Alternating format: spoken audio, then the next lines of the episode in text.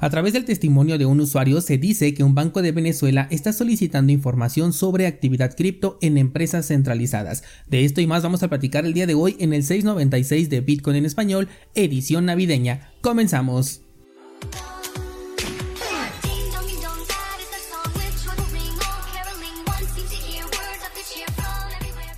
En este podcast hemos hablado sobre entregar tus datos a una empresa centralizada para que te permita operar con criptomonedas, acto que eventualmente te saldrá más caro te puede salir más caro en términos de compra y venta que utilizar una plataforma peer-to-peer, las cuales tienen comisiones un poco más altas, pero tienen sus ventajas. Mientras estas plataformas centralizadas tienen bastantes inconvenientes. Y es que a través de un testimonio que solicitó apoyo ante un posible fraude bancario a Banesco, una entidad financiera de Venezuela, sabemos que la institución le solicitó al cliente información personal para brindarle el apoyo, que por sí sola la información que ya les pidió me parece excesiva, pero por si fuera poco le está pidiendo comprobar actividad en plataformas como Binance o AirTM. Esto resulta más curioso o sospechoso porque el cliente cuando levantó el reclamo nunca dijo que tuviera que ver esta, este supuesto fraude con el tema de las criptomonedas, además de que ni siquiera tiene cuenta en dichos exchanges según el testimonio. Esto es algo que no podemos verificar, pero bueno, no es el punto principal de la nota. Lo que quiero traer a tema es que los bancos ya están comenzando a solicitar información sobre actividad cripto,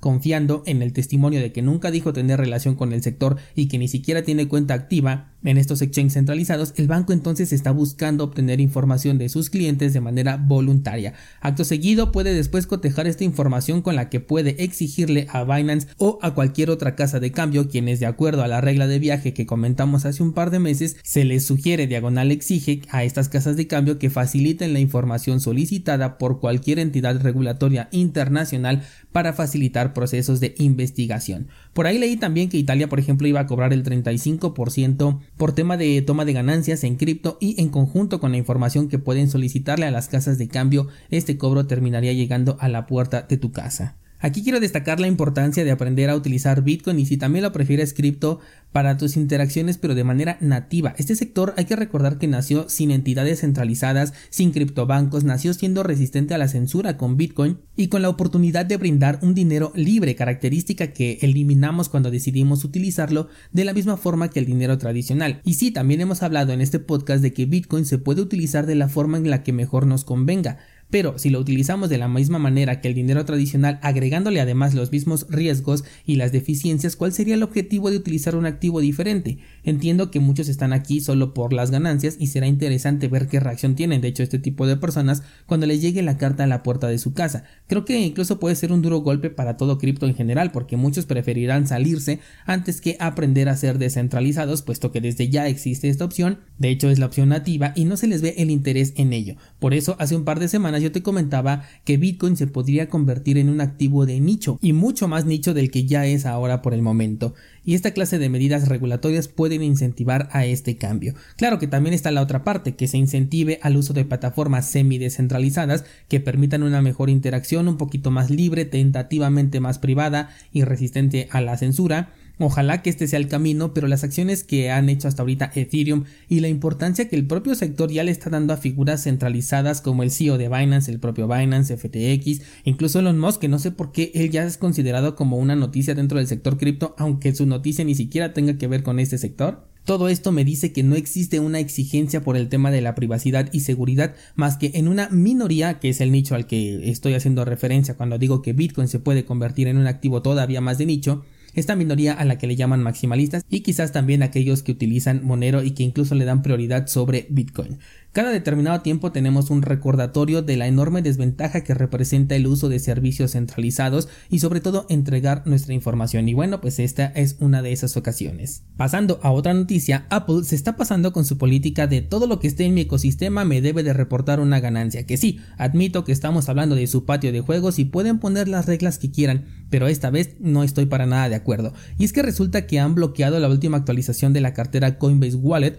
porque agregaron el soporte para tokens NFT, los cuales puedes transferir y almacenar, o al menos deberías poder transferirlos porque es ahí precisamente donde la manzana mordida dijo aquí hay dinero involucrado, reconociendo de hecho que las criptomonedas representan un valor, pues a lo que se refiere es a la comisión pagada por transferencia de este valor, comisión por la que Apple no está sacando ninguna ventaja y ahí fue donde levantó la mano. Coinbase respondió que cualquiera que sepa de criptomonedas sabe que no es posible darle una comisión a Apple, puesto que esta empresa de hecho ni siquiera acepta criptomonedas y además la comisión pues en automática está dirigida hacia los validadores. ¿Será entonces que quiere llegar a un acuerdo con la empresa para que mensualmente se pongan al corriente con la deuda entre comillas generada durante ese mes? Coinbase lo ha marcado como un posible error e invitaron de hecho a Apple a ponerse en contacto con ellos para platicar sobre este bloqueo de la aplicación. Pero bueno, aquí podemos ver una desventaja de utilizar un ecosistema centralizado con una aplicación centralizada que viene de una empresa que también es centralizada a la que Apple le puede exigir un pago, porque por ejemplo esto no lo he visto digamos en Electrum,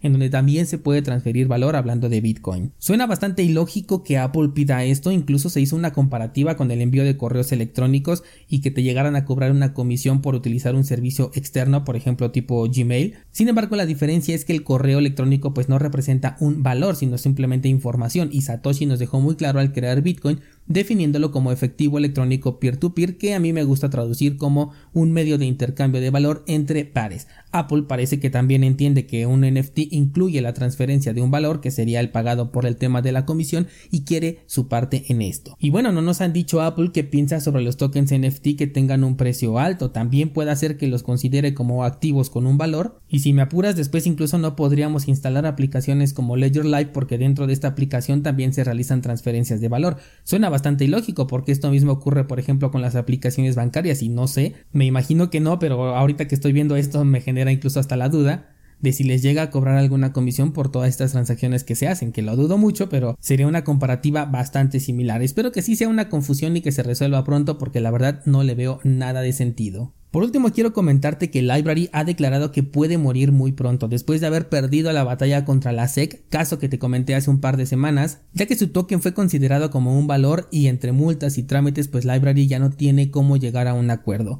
Esto no representa la caída del protocolo o de la blockchain porque ya tiene un nivel de descentralización un poco más avanzado. De hecho, me parece muy interesante este caso y por eso lo quise traer hoy al episodio, porque Odyssey ya es una plataforma que está ganando popularidad no solo dentro del sector cripto y quizás eso sea lo que llamó la atención para ir contra ella. Ahora que la empresa Library quede disuelta, el desarrollo va a quedar en manos de pues quien quiera tomarlo. Vamos a ver si la comunidad es capaz de mantener este clase de proyectos y su nivel de descentralización es lo suficientemente grande para ello o también se va a desmoronar junto con la empresa. El token seguramente sí va a sufrir los estragos, de hecho ya está por los suelos y no sabemos si se va a recuperar. Personalmente tengo inversión aquí, aunque la mayoría es un incentivo obtenido por el contenido que publico en esta plataforma. Lo que a mí me interesa es ver si podemos como comunidad rescatar a una plataforma que creo que sí la necesitamos, sobre todo ante lo que estamos viendo con YouTube que cada vez se pone no solamente más estricto porque aquí de nuevo entra que este es su patio de juegos y puede poner las reglas que quiera, pero el tomar una postura sobre lo que es verdad y lo que no puede ser dicho en su plataforma porque atenta contra la verdadera información entre comillas porque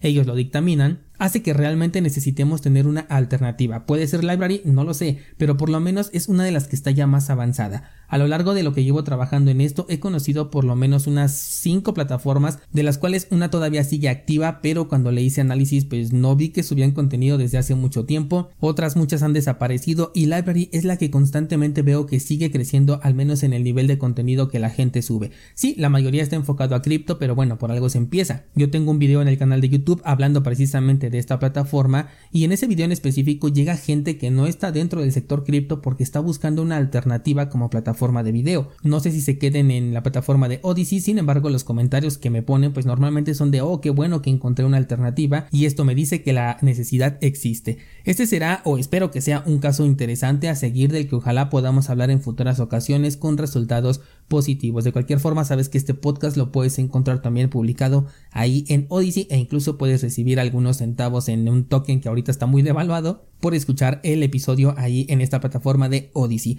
Eso sería todo por el día de hoy. Recuerda revisar las notas del programa. Hoy comenzamos nuevo curso sobre seguridad en Bitcoin. Enlace en las notas del programa. Esta semana no me dio tiempo de enviarles una newsletter. Así que hasta el próximo miércoles tenemos nuevo contenido. Por el día de hoy sería todo. Muchas gracias y hasta mañana.